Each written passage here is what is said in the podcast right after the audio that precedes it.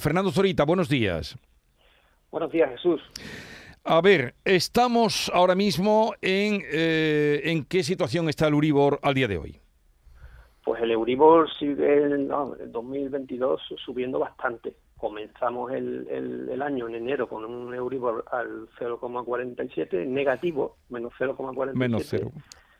El mes pasado se puso en positivo por primera vez, y ya lo comentamos, 0,013, y este mes de mayo pues ha dado otra subida considerable y se ha puesto en el 0,28. Con Cero- lo cual lo que es en enero ha subido un cuarto de punto, 0,75, que es muchísimo. Vale, y ese 0,28 en el que estamos ahora, ¿cómo va a repercutir en las personas que son muchas que tienen hipoteca variable, ya sea 5, eh, 10, 15, 20 años y, o más? Sí, pues muy mala noticia para todas aquellas personas, como dices, que tienen una hipoteca tipo variable. Lógicamente a las que tienen tipo fijo pues no, no les afecta. Eh, según los cálculos que, hemos realizado, pues depende de lógicamente de la hipoteca que tenga cada persona, porque no es lo mismo una hipoteca de 100.000 euros que de 150.000 o 250.000 y el plazo. Pero bueno, en torno a, a 400.000 euros eh, puede variar al año eh, si ahora toca revisar. Si, por ejemplo, nos toca revisar en mayo, pues el año pasado teníamos un, un Euribor en mayo de menos 0,48 y ahora Sí. nos encontramos con un Euribor en positivo ya de 0,28. Y esas cuentas que acabo de comentar, de entre 400 y 1.000 euros al año, pues es una simulación del Euribor más uno, eh, efectivamente, que es una hipoteca que puede tener muchísimas muchísimas personas. Y en función de esa variación de, de 400, 1.000 euros aproximadamente, pues dependiendo de- del importe de la hipoteca y de los años que tenga. Ya. 400 o 1000 euros supondría la subida al año, tal Sí, como va. Pero el Euribor se va a quedar ahí o hasta dónde va a subir. Estamos en 0,28. Va a depender bastante de lo que haga el Banco Central Europeo, que ya anunció que en julio va a subir tipos como, medida sobre todo pues por el tema de, de la inflación y de la guerra de Ucrania. Eh, hay, hay, yo he consultado pues CaixaBank, Bank Inter, algunos bancos ya están diciendo que entre 0,80 y 1 eh, podría cerrar este año y abrir el año que viene. Pero bueno, como digo, va a depender un poco de todo el tema económico, pero sí, sí se dice que está subiendo eh, y, y que va a subir, va a seguir subiendo. Va a seguir eh, subiendo. Seguramente. Por Se acabó el- los próximos meses, sí. Se acabó el, Se acabó el chollo del Euribor. Sí, y el chollo sobre todo también de, de que ha habido hace unos meses unas ofertas muy buenas de, de hipotecas a tipo fijo y evidentemente pues las personas que han podido hacer hipotecas a tipo fijo que estaban incluso por debajo del 2 alguna o en el 2 pues pues la verdad que eso ya se acaba eh, porque ahora mismo pues aunque las hipotecas a tipo fijo han ido ganando presencia Sí. y, y ahora mismo incluso se- están firmando por de cada 10 hipotecas 7 se estaban cerrando se estaban contratando a tipo fijo Sí. las entidades, las entidades financieras ya han cambiado su estrategia y han empezado a encarecer las ofertas de tipo fijo y empujan ya un poco a los clientes a, a la vuelta al tipo variable, que es la que De- normalmente ha habido en España. De 10 a 7 las que se están haciendo ahora. ¿Y, y en cuánto, en cuántos, por la experiencia o por lo que tú conoces, en cuántos se están haciendo? ¿Uno, uno y medio, dos? Eh, A tipo fijo ya, ya por encima del 2. Por encima del Ya 2. estando por encima del 2. Normalmente me depende mucho de, de si eh, tenemos bonificaciones o no, porque muchas veces pues el banco nos da una hipoteca mejor, pero a costa también de contratar, ya lo hemos hablado muchas Sí, veces. sí, de que te cargan con una mochila. Eh, Claro, de que exactamente. Que Sales con una seguro, mochila del el banco. seguro, Sí. tienes que contratar este plan de pensiones y, y, claro, también hay que valorar eh, si nos convienen esas bonificaciones o no. Vale. Pero sí es cierto que ahora mismo eh, la oferta de tipo fijo pues ha cambiado mucho de aquí hace cinco o seis meses, donde había unas hipotecas de tipo fijo magníficas. Vale, y ahora los plazos. Háblame, Fernando Zorita, de los plazos, eh, porque se habla de. Bueno, antes era siempre 15 años, luego vino 20, eh, luego 25. eh, los hay que llegan ya hasta, dependiendo de la edad, hasta 35, 40. Yo conozco, todos conocemos gente, claro, también la edad que tiene de jóvenes. Mm, Eso, mm, los plazos, ¿cómo repercute en, en la hipoteca? El tema del plazo es un tema que no se le da la importancia que tiene.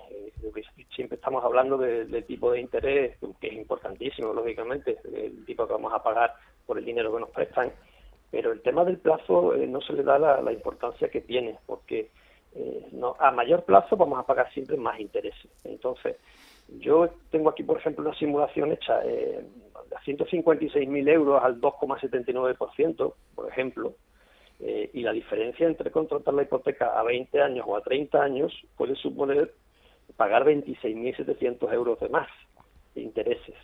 26.000 eh, euros de más. euros, correcto. Eso es la diferencia entre pagar tener una hipoteca a 20 años o a 30 años.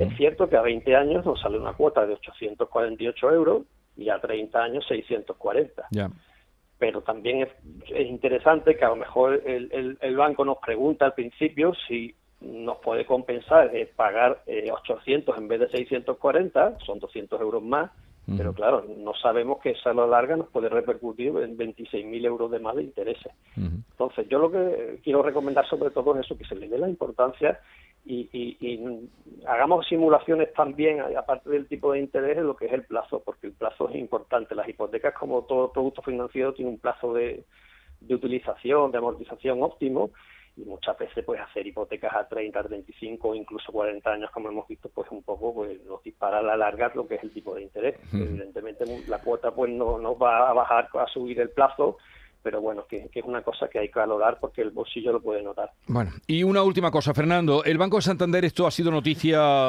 salía el viernes, el Banco de Santander deberá dejar de cobrar 10 euros por ingresar efectivo en ventanilla y devolver lo abonado.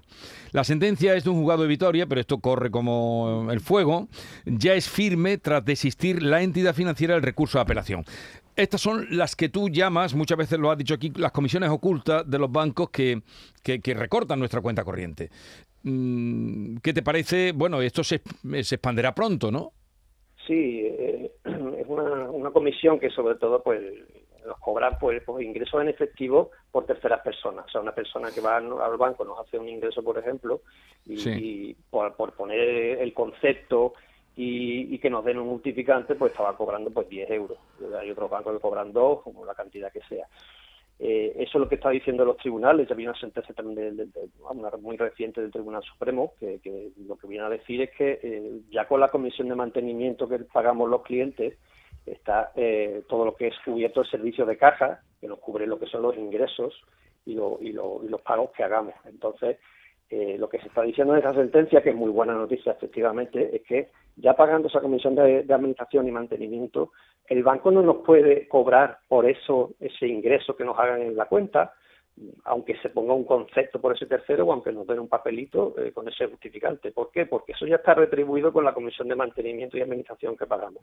Y esos, esos, esos 10 euros que nos quieren cobrar, pues realmente no nos están dando un servicio adicional de lo que ya estamos pagando por la comisión de mantenimiento. Por lo tanto, es una comisión eh, abusiva y nula y, no la pueden cobrar y al que se la hayan cobrado, pues se la deberían devolver. Bueno, y una pregunta que me pasan aquí para que te traslade y ya te dejamos libre. ¿Es conveniente ahora amortizar capital o tiempo de hipoteca, dada la previsión de que el Euro, Euribor va a subir más?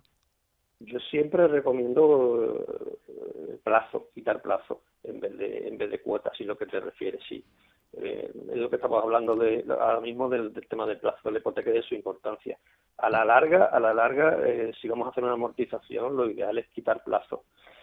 Eh, salvo, salvo que nuestra economía lo que nos diga en ese momento es que la cuota la rebajemos. En ese caso eliminaríamos cuotas para que bajáramos cuotas y si nos quitamos un, capital adicional de la hipoteca, pues nos va a bajar la cuota inmediatamente.